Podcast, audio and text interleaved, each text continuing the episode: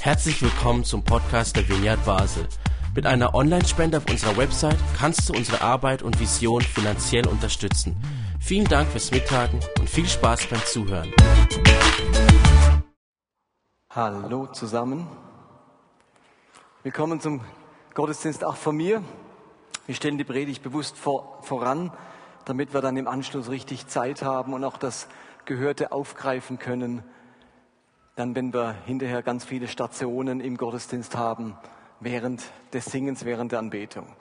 Wir sind momentan in der Predigtserie mit dem Titel Alles wird gut. Und wir sagen bewusst, alles wird gut, weil wir an das Evangelium glauben. Und Evangelium heißt gute Botschaft. Wir glauben, dass Jesus Christus damals vor 2000 Jahren eine gute Botschaft auf diese Welt gebracht hat, nämlich die Botschaft vom Reich Gottes, dass Gottes Herrschaft anbricht, dass Gott dafür sorgen wird, dass alles gut wird mit unserem Leben und am Ende auch mit dieser Welt. Und gleichzeitig haben wir gemerkt, dass das Evangelium ganz oft sehr verkürzt wird. Wenn das Evangelium nur heißt, bekehre dich, wende dich zu Gott und komm in den Himmel, dann verpassen wir ganz viel von dieser guten Botschaft.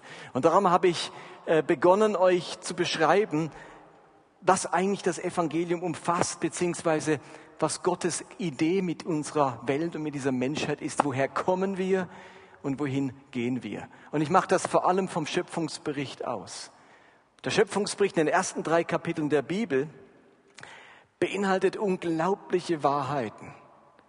Ich glaube, dass diese Kapitel bewusst in der Bibel sind, von Gott inspiriert sind und die haben sich überlegt, diese Autoren dieser Geschichte, haben sich überlegt, welche Geschichte müssen wir erzählen? Wie müssen wir das Werden des Menschen beschreiben, damit sie verstehen, um was es eigentlich geht, damit sie die großen Wahrheiten erkennen? Und ich habe letztes Mal davon gesprochen, dass unsere große Geschichte mit einem Zuhause beginnt. Wir sind bei unserem Gott zu Hause. Der schafft einen Lebensraum. Die Bibel nennt das mit dem Bild vom Garten Eden. Das ist der Ort, wo intensive Beziehung mit dem Gott stattfindet. Dort begegnen wir diesem Gott, Gott. Dort erleben wir seine Gegenwart. Wir sind dazu gemacht, in dieser Gegenwart von Gott zu leben. Wir sind dazu gemacht, mit diesem Gott ähm, seine Gegenwart zu genießen, von ihm das zu empfangen, was er für uns bereitet hat. Und das war das Thema vom letzten Mal und ihr, ich habe erwähnt, dass es heute weitergeht mit dem Thema Zerbruch. Was meine ich mit Zerbruch? Die Geschichte, die erzählt wird in den ersten zwei Kapiteln, die nimmt leider im dritten Kapitel eine tragische Wendung. Und ich nenne diese Wendung in Genesis 3 bewusst Zerbruch. Die meisten reden bei diesem Kapitel vom Sündenfall. So heißt es auch in vielen Überschriften der Bibel. Aber ich finde den Begriff Sündenfall einfach sehr ungeschickt. Denn dieser Begriff fokussiert sich vor allem auf diese schlechte Tat der Menschen und stellt die sogenannte Sünde total ins Zentrum. Aber wir wollen heute erfassen, was eigentlich dahinter steckt. Also um zu erklären, was bei diesem Zerbruch genau geschehen ist, müssen wir nochmals in die Schöpfungsgeschichte einsteigen. Wir gehen nochmal miteinander zurück in den Garten Eden, diesen Lebensraum, dieses Zuhause der Menschen. Und ich lese euch nochmal Verse, äh, ab Vers 9 vor. Dort heißt es, in der Mitte des Gartens wuchsen zwei besondere Bäume. Der Baum des Lebens, dessen Früchte Unsterblichkeit schenken, und der Baum der Erkenntnis, dessen Früchte das Wissen verleihen, was für den Menschen gut und was für ihn schlecht ist. Jahwe Gott brachte also den Menschen in den Garten Eden, damit er diesen bearbeite und beschütze. Und ich habe euch gesagt, es ist nicht der Garten, sondern dass er die Welt beschütze, heißt es im Hebräischen. Weiter sagt er zu ihm, du darfst von allen Bäumen des Gartens essen, nur nicht vom Baum der Erkenntnis, sonst musst du sterben. In der Mitte dieses Gartens dort gibt es etwas Besonderes. Ich könnte auch sagen, im Zentrum des menschlichen Lebensraums. Da standen zwei besondere Bäume.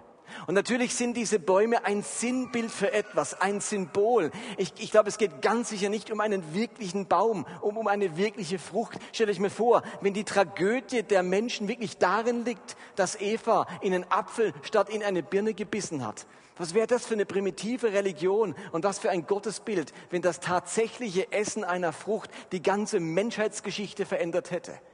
Dahinter steckt eine ganz viel, viel größere Wahrheit. Aber auf diesem primitiven Niveau befindet es vielleicht eine andere antike Religion, aber sicher nicht dieser geniale Schöpfungsbericht in der Bibel. Also im Zentrum des Gartens, da steht zum einen dieser Baum des Lebens. Diese Autorengemeinschaft hat sich überlegt, was für ein Bild nehmen wir? Was, womit können wir diese tiefe Wahrheit, die ich jetzt gerade schildern will, bildlich ausdrücken? Den Menschen damals, die haben in Geschichten gedacht, die mussten sich etwas vorstellen können. Ich glaube, dieser Baum des Lebens, der ist das Symbol dafür, dass im Zentrum unseres Zuhauses wirklich das Leben ist. Also dieses Zuhause, dieser Garten Eden, der ist ja ein Symbol für die tiefe Beziehung zu Gott. Und im Zentrum dieses Gartens, also im Zentrum unserer Beziehung zu Gott, befindet sich die Quelle des Lebens. Also im Zentrum steht das Leben selbst. Man könnte auch sagen, die Gegenwart Gottes. Gott, der das Leben spendet. Es ist ein Bild dafür, dass es mit Gott in der Gegenwart Gottes, in der Beziehung zu Gott lebensbejahend zugeht. Dort herrscht Lebenslust, ein Ja zum Leben, Liebe zum Leben. Das müsst ihr euch vorstellen. Der Schöpfungsbericht erzählt uns, wenn du mit Gott Beziehung hast, wenn du ganz nah dran bist an deinem Schöpfer, dann ist im Zentrum deines Lebens eine Quelle des Lebens. Unsterblichkeit heißt sie also wie ein Leben, das nicht verlöscht. Ein Leben, das in der Fülle ist, das überfließend ist. Erinnert euch, was Jesus am Brunnen sagt, bei der Frau am Brunnen. Da gebraucht er das gleiche Bild. Wer von mir trinkt, der kriegt, ein, der kriegt auch solche, solches unauslöschliche Leben, eine Quelle des Lebens. Daneben gibt es im Zentrum des Gartens aber noch einen weiteren Baum. Der Baum der Erkenntnis von Gut und Böse.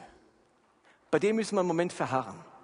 Und versteht ihr, wenn, wenn man diesen Schöpfungsbericht immer nur historisch, naturwissenschaftlich liebt, er liest, dann macht man sich eigentlich über die eigentlichen Dinge gar keine Gedanken. Dann reicht es zu wissen, also da gab es zwei Bäume und das Problem ist, Eva hat von dem einen Baum gegessen. So, mehr muss ich ja gar nicht wissen, einfach einen Fehler gemacht. So, aber was steckt denn hinter diesen Bildern, hinter diesen Beschreibungen?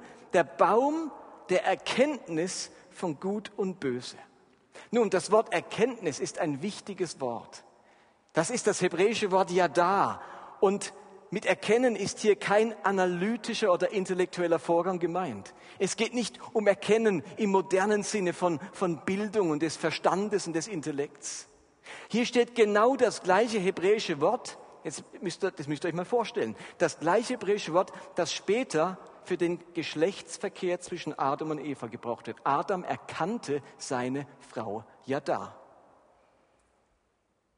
Beim Geschlechtsverkehr erkennt man nämlich auch etwas vom anderen. Natürlich nichts Analytisches. Nach dem Geschlechtsverkehr sagt meine Frau nicht äh, 53 Bartstoppeln, 36,5 äh, Grad Körpertemperatur, leichter Moschusgeruch oder so irgendwas. Das, also natürlich sagt sie nicht so, äh, hat sie nicht solche Erkenntnisse. Dieses Erkennen, das meint im Gegensatz dazu ein zutiefst vertraut werden, wovon sich dann auch der Begriff Intimität, Vertrautheit ableitet. Es geht bei diesem Baum darum, mit etwas zutiefst vertraut zu werden, sich etwas anzueignen, einen innigen Umgang zu pflegen, etwas in der Tiefe zu verstehen und zu erkennen. So, womit wird man denn jetzt zutiefst vertraut bei diesem Baum? Mit Gut und Böse, richtig? Gut und Böse ist in den meisten Bibeln steht das so, Gut und Böse ist sehr schlecht übersetzt. Die anderen Verse im Schöpfungsbericht, in denen dieses Wort Gut und, und Böse vorkommt, die bezeichnen mit Gut nichts Moralisches, sondern vielmehr das, was gut für jemanden ist, das, was gut tut, was das Richtige für jemand ist. Und in gleicher Weise meint Böse nicht das moralisch Böse, die böse Gesinnung, der Mord oder sowas, sondern vielmehr das Schlechte, das, was schlecht für mich ist, das, was mir eben nicht gut tut. Es heißt am Schöpfungsbericht, es ist nicht gut, dass der Mensch allein ist. Das ist ja keine moralische Aussage wie, du schlimmer Sünder, wenn du allein bleibst. Da, da sündigst aber. Das ist ganz böse. Nein, das heißt, wenn du allein bleibst, tut dir das nicht gut. Das ist nicht gut für dich.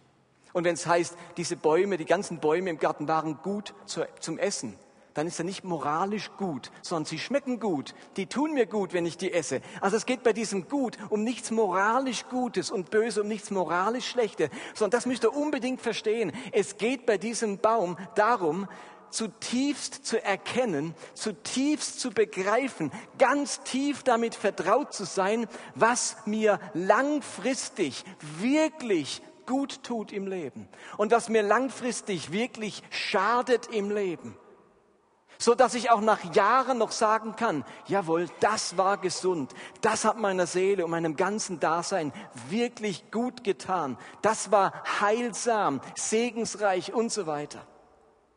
Aber auf der anderen Seite ist der Baum, zeigt er mir auch das, was mir langfristig schadet, was langfristig ähm, schädliche und schlimme Auswirkungen hat. Also dafür steht dieser Baum ein Vertrautwerden mit dem, was mir langfristig gut tut und was mir langfristig schadet. Habt ihr das verstanden? Darum geht es bei diesem Baum. Das ist keine Probe. Wir stellen uns das so primitiv vor, dass Gott Wunderbares schafft, wunderbar, ihnen alles bereitet, die Quelle des Lebens ist, der gönnende Gott ist und dann sagt er, ich baue eine kleine Falle ein.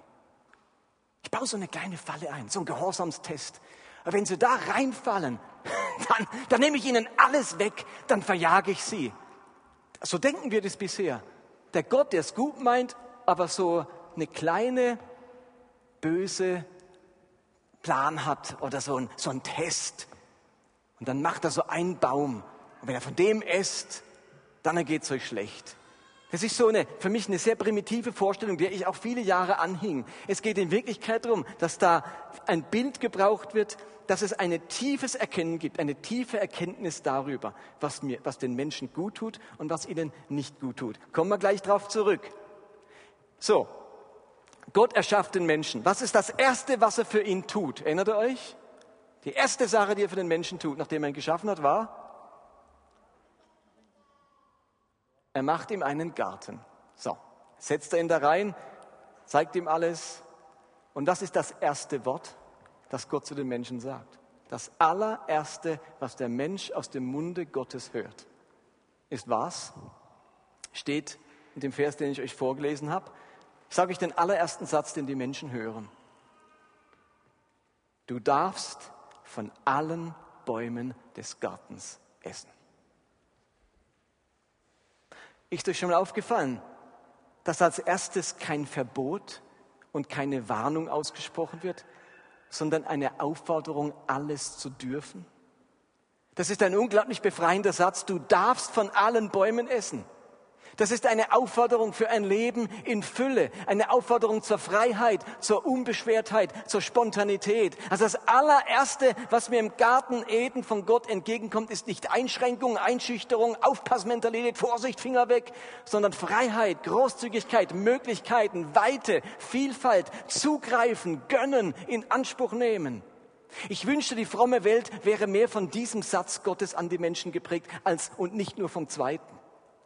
Gott ist und bleibt der Bereitende. Primo, es ist alles bereit. Er ist der Bereitende, der ermöglichende Gott, der gönnende Gott. Aber für ganz viele Christen ist er zuerst einmal der einschränkende, der limitierende, der nicht bereitende und nicht gönnende Gott. Mir ist schon klar, dass dann der zweite Satz noch kommt, aber es ist eben der zweite Satz, der Zusatz und nicht die Hauptaussage. Versteht ihr? Es macht doch einen Unterschied, was ich zuerst sage oder zu zweit, als zweites. Erst korrekt, dann gnädig, erinnert euch. Erst räumst auf, dann gibt's. Erst machst mal das, erst bringst mal in Ordnung und dann, ne, bei Gott ist andersrum. Der erste Satz ist, alle Bäume kannst du haben. Kannst von allen Bäumen essen.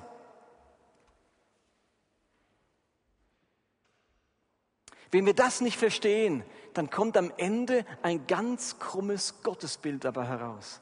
Und genau dieses krumme Gottesbild, das nicht wirklich glauben will, dass dieser Gott mir etwas gönnen will, genau das spricht die Schlange später an und pflanzt in Evas Empfinden. Hat Gott wirklich gesagt, dass ihr von keinem Baum im Garten essen dürft? Klingt ganz anders.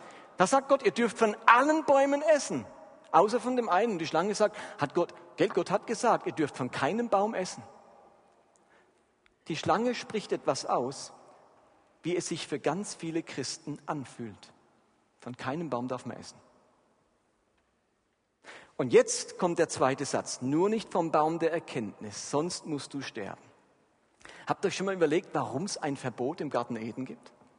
Warum gibt es eigentlich ein Verbot? Ich meine, Gott hätte es doch auch machen können, dass man alle von allen essen darf und der erzählt. Warum braucht es ein Gebot? Warum braucht es ein Verbot im Garten Eden?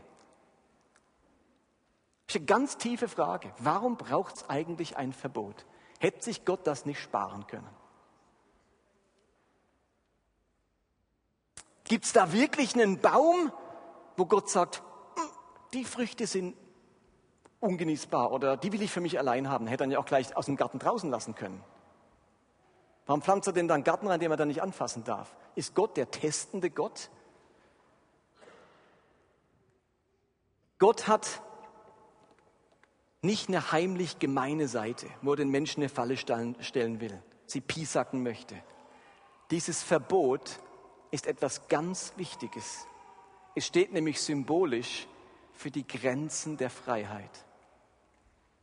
Es gibt keine Freiheit ohne Grenzen. Es gibt keine grenzenlose Freiheit. Ihr Lieben, dieses Gebot steht dafür, dass es nur gelingt, in Beziehungen zu leben, wenn meine Freiheit auch Grenzen kennt. Dafür gibt es ein ganz wichtiges Wort. Ein Wort für diese Grenze. Wir nennen sie Rücksicht.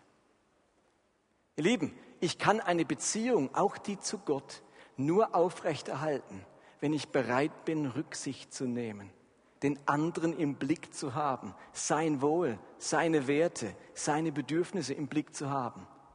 Wenn ich in einer ernsthaften Beziehung leben will, egal zu wem, kann ich nicht mehr machen, was ich will. Dieses, dieser Baum, dieses, sagen, dieses Verbot ist eine ganz tiefe Weisheit für das Gelingen menschlicher Beziehungen die gelingen nur mit Rücksicht, indem du auch den anderen im Blick hast, indem du nicht grenzenlose Freiheit lebst. Also der erste Satz Gottes eröffnet Freiheiten, Möglichkeiten für das Leben. Aber der zweite Satz, also das Verbot, die Einschränkung, macht darauf aufmerksam, dass Beziehung nur gelingen kann, wenn ich neben meinen eigenen Möglichkeiten auch die des anderen im Blick habe und Rücksicht darauf nehme. Und der Satz, sonst musst du sterben, ist nicht als Drohung, als Strafe gemeint, sondern als Warnung. Wenn du Mensch keine Rücksicht nimmst, wenn du dich auf keinerlei Einschränkungen einlässt, um der Beziehung willen, dann geht etwas kaputt. Dann stirbt etwas in diesem Garten, nämlich zuerst die Beziehung zu Gott und dann auch die Beziehung zueinander. Also jetzt haben wir geklärt, warum es ein Verbot gibt. Es geht um Rücksicht in der Beziehung, auch um, um, um die Sicht, was jemand zusteht und was jemandem nicht zusteht. Also warum gibt es ein Verbot? Aber worin besteht jetzt das Verbot?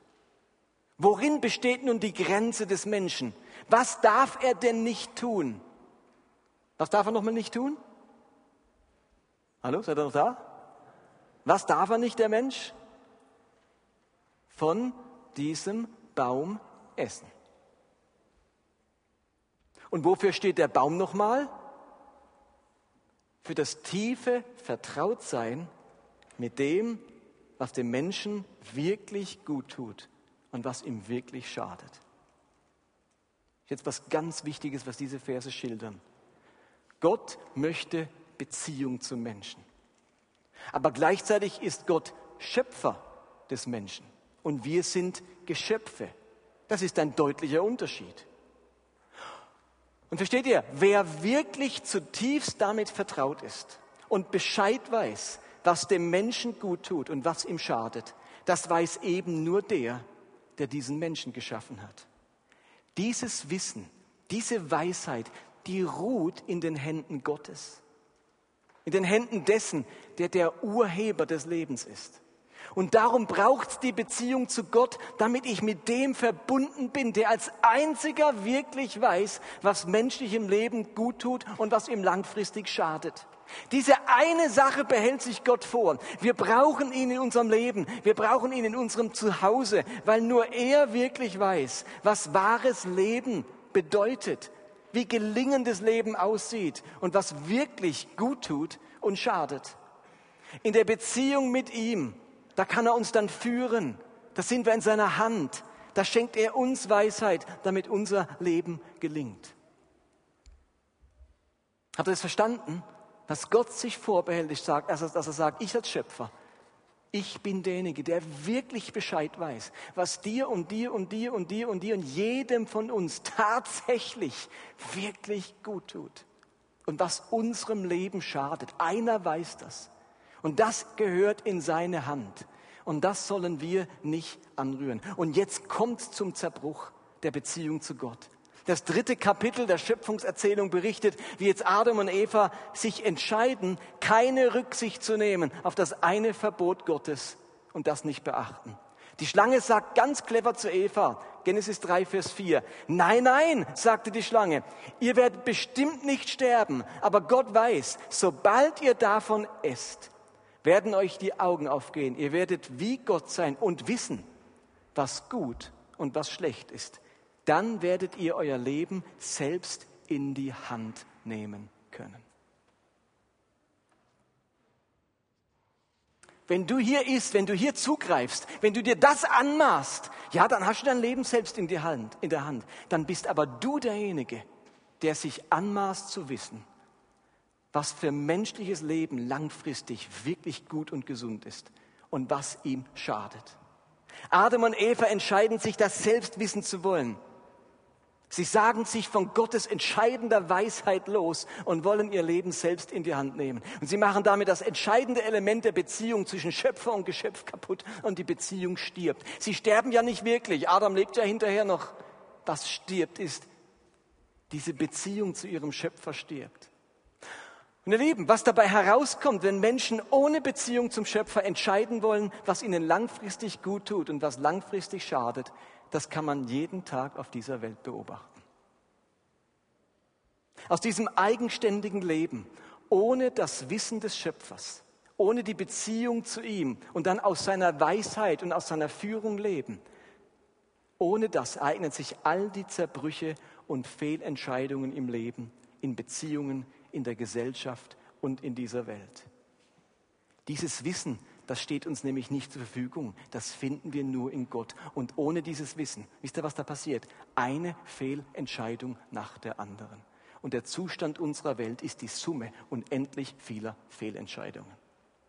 Also beim sogenannten Sündenfall geht es nicht darum, dass Adam und Eva Gott ungehorsam waren, weil sie von einer verbotenen Frucht gegessen haben. Dieser Baum war kein primitiver Gehorsamstest. Es geht vielmehr darum, dass Adam und Eva die Gestaltung ihres Lebens unabhängig von Gott in die Hand nehmen wollen. Sie wollen selbst entscheiden, was für ihr Leben gut ist und was ihm schadet. Dazu brauchen sie den Schöpfer nicht mehr. Das ist die eigentliche Sünde, die eigentliche Verfehlung der Menschheit. Darin wurzeln all unsere Fehlentscheidungen, das Verfehlen des Richtigen. Und deswegen gibt die Bibel diesen Fehlentscheidungen einen Namen, Hamartia griechisch, Zielverfehlung und wir übersetzen es mit Sünde. Aber es geht ihm letztlich, ich sünde nichts anderes wie, ich maße mir an, selbst zu wissen, was das Richtige für mich ist und damit verfehle ich immer und immer wieder das Ziel, das Gott für uns und für diese Menschen hat. Sünde ist deswegen nicht zuerst was Moralisches, sondern ein Beziehungsbegriff. Und jetzt stelle ich zum Schluss die Frage, worin sich der Zerbruch dieser Beziehung zu Gott und die daraus folgende Vertreibung aus unserem Zuhause am deutlichsten bemerkbar macht. Was ist das tiefste Symptom dieser zerbrochenen Gottesbeziehung? Was ist das tiefste Symptom? Wenn, diese, wenn diese Beziehung zu Gott stirbt, zu dem, der der bereitende Gott ist, von dem die Quelle des Lebens kommt, der der uns als bedürftige Wesen erschaffen hat. Erinnert euch, was ich gesagt habe letztes Mal? Seele heißt ursprünglich Schlund, Rachen, dass Gott uns als eine lebendige Seele erschaffen hat, als Menschen, als Wesen, die zutiefst bedürftig sind. die tiefe Bedürfnisse haben und Gott ein gönnender, schenkender, großzügiger, liebevoller Gott, der kann gar nicht anders, als bedürftige Wesen zu schaffen. Wer die Quelle ist, muss ein Flussbett schaffen. Wer der schenkende, der gönnende Gott ist, muss Menschen mit einem Schlund schaffen, also im Bilde eine Seele, die bedürftig ist. Anders kann Gott gar nicht erschaffen. Was ist jetzt das tiefste Symbol? Sehr gut, meine Mimik gedeutet, primo. Prima, primo. Genesis 3, Vers 6 wird das beschrieben. Als die Frau nun sah, wie gut von dem Baum zu essen wäre, was für eine Augenweide er war und wie viel Einsicht er versprach, da nahm sie eine Frucht und aß. Sie gab auch ihrem Mann davon, der neben ihr stand. Auch er aß. Da gingen beiden die Augen auf und sie erkannten, was dem Menschen langfristig gut tut und was ihm schadet. nee, eben nicht. Ihr, was sie erkennen? Das Einzige, was sie erkennen, das größte und tiefste Symptom der zerbrochenen Gottesbeziehung, da gehen die Augen auf und sie merken auf einmal, dass sie nackt waren. Deshalb machen sie sich Lendenschürze aus zusammengehefteten Feigenblättern. Doch Jahwe Gott rief den Menschen, wo bist du? Der antwortete, ich hörte dich durch den Garten gehen und bekam Angst, weil ich nackt bin. Deshalb habe ich mich versteckt. Ihr Lieben, das erste und wichtigste Symptom dieses Zerbruchs ist Scham. Die Menschen merken auf einmal, dass sie nackt waren. Und Scham ist eine tiefe Ausdrucksform von Angst. Scham ist die Angst davor, entdeckt oder bloßgestellt zu werden. Und Adam sagt ja später eben, ich hörte dich und bekam Angst. Das tiefste und schmerzhafteste was durch diesen Zerbruch geschehen ist. Und wir sagen so schnell evangelikal, ja, da hat die Sünde Einzug gehalten in die Menschheit. Lieben, das ist so banal. Es hat doch, da steckt doch was dahinter. Dass wir alle dauernd sündigen, das hat doch seinen Grund. Es ist nämlich was ganz Tieferes eingezogen, die Menschheit. Nämlich das, was Einzug gehalten hat, ist die Angst ins menschliche Dasein. Ich würde sagen, dass seither so gut wie jede menschliche Problematik, jede menschliche Not und jedes menschliche Fehlverhalten Verhalten auf das Thema Angst zurückzuführen ist. Angst ist das Grundproblem menschlichen Daseins. Genau das will uns diese Geschichte vom Zerbruch, Zerbruch erzählen. Äh, Angst äußert sich jetzt ganz vielfältig, gerade auch in dem, was wir Sorge nennen. Zum Beispiel die Sorge, also die Angst, krank zu werden die Angst, verlassen zu werden, die Angst, die Arbeitsstelle zu verlieren, die Angst, die Arbeit nicht mehr bewältigen zu können, die Angst, dass was Schlimmes passiert. Unsere Sorgen sind Ängste. Wir stehlen, weil wir Angst vor Hunger oder einem mühsamen Leben haben. Wir lügen, weil wir Angst haben, entlarvt zu werden. Wir brechen die Ehe, weil wir Angst haben, Angst vor einer dauerhaft unerfüllten Beziehung haben. Wir klammern, weil wir Angst vor Verlust haben. Wir sind pedantisch, weil wir Angst vor Unordnung haben. Wir gehen auf Distanz, weil wir Angst vor Nähe und Verletzungen haben. Wir machen uns abhängig, weil wir Angst vor Distanz und Ablehnung haben. Wir arbeiten zu viel, weil wir Angst vor mangelnder Anerkennung und mangelndem Erfolg haben. Ihr Lieben, Angst ist meines Erachtens das tiefste Problem des menschlichen Daseins. Wisst ihr, warum's, worum geht es im Evangelium? Was ist die, die Kernhaltung, wenn man mit dem Evangelium konfrontiert ist? Was soll man machen? Renn fürs Evangelium oder sprich vom Evangelium, sondern was ist das Wichtigste mit dem Evangelium? Glaubt ans Evangelium. Glaube ist der entscheidende Thema vom Evangelium. Wisst ihr warum? Weil Glaube im Sinne von Vertrauen nicht das Gegenteil von Zweifel ist, sondern von Angst. Mit Glaube überwinden wir nicht Zweifel. Mit Glaube, mit Vertrauen, mit Kopfglauben überwinde ich vielleicht Zweifel. Aber Glaube im Sinne von Vertrauen überwindet Angst. Nur wer glaubt, nur wer Gott zutiefst vertraut, kommt heraus aus dieser Zerbrochenheit und dem Fluch der Angst, der über allen Menschen liegt. Wer glaubt, überwindet Angst. Und genau deswegen ist der häufigste Satz in der ganzen Bibel ungefähr 365 Mal der Satz, fürchte dich nicht. Das hat doch einen Grund. Ihr Lieben, christlicher Gehorsam hat nichts mit Kadavergehorsam zu tun, sondern Gehorsam meint, ich vertraue darauf, dass Gott so viel besser Bescheid weiß, was mir langfristig gut tut und was mir langfristig schadet. Und darum halte ich mich an seine Gebote, seine Werte und seine Ethik. Und wenn ihr euch ich habe euch gesagt, der Mensch ist eine bedürftige Seele. Wir sind voller Bedürfnisse. Wisst ihr, was mit dieser Bedürftigkeit passiert, wenn die Beziehung zu dem stirbt, der all unsere Bedürfnisse kennt und füllen will?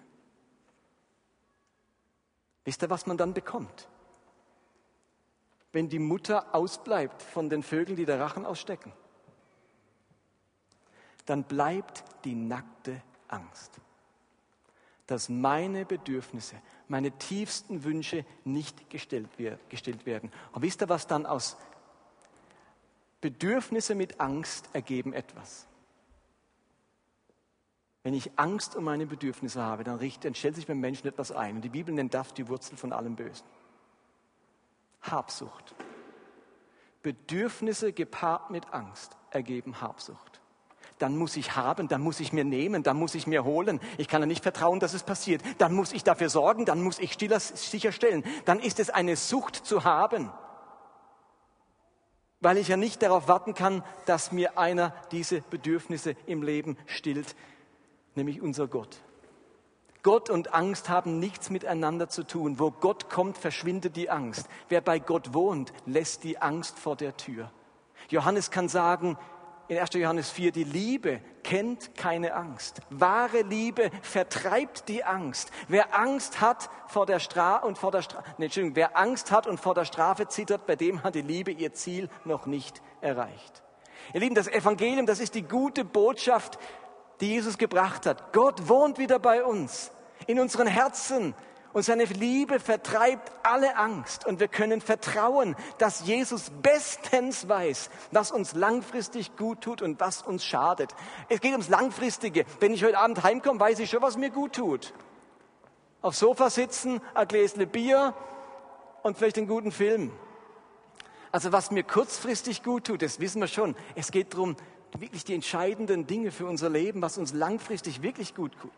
Also, wie können wir jetzt diese große Geschichte, die uns die Bibel erzählt, zusammenfassen?